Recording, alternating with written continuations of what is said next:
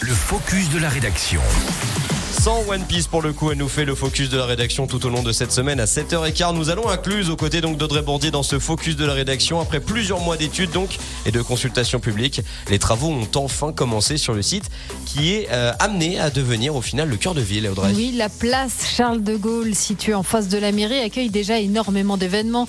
On pense au Miam Street Food Festival, au Forum des associations, et puis jusqu'à récemment, il y avait aussi le BMX Contest. Bref, elle joue son rôle de place centrale mais c'est vrai qu'en dehors de ces grands rendez-vous, elle ne donne pas vraiment envie de s'y arrêter. Elle est en grande partie composée d'un parking.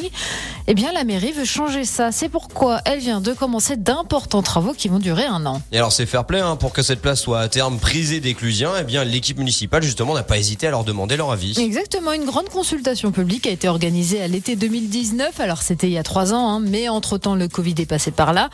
Et il en est ressorti plusieurs doléances. Que cette place soit plus végétalisée d'abord. Message reçu, puisque ce sont 1550 mètres carrés de pelouse et de végétaux qui vont être plantés, y compris des grands arbres.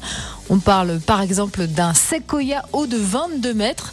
Pour agrémenter le tout, il y a des fontaines qui sont prévues, les chemins piétons seront pavés, et puis la place pour les voitures va être réduite. La route côté office de tourisme va devenir piétonne, et pour l'instant, l'équipe municipale hésite encore pour la route qui passe devant la poste. Et enfin, juste à côté de cette place Charles de Gaulle, un autre chantier d'ampleur va bientôt commencer. Oui, celui de la future halle alimentaire. On vous en a parlé ici sur Radio Mont Blanc. Elle sera aménagée à la place de l'ancien Intersport et accueillera en 2024 des commerces de bouche qui devront redynamiser cette partie de la commune. Et ça, c'est tant mieux évidemment, eh bien pour le petit euh, commerce local. Hein, on se doute pour les euh, commerçants de Cluse et puis surtout pour la vie des Clusiens et Clusiennes. Merci beaucoup Audrey d'avoir euh, eh bien justement jeté ton dévolu là-dessus sur ce sujet. 7h18 sur Radio Mont Blanc. Vanessa Paradis se se prépare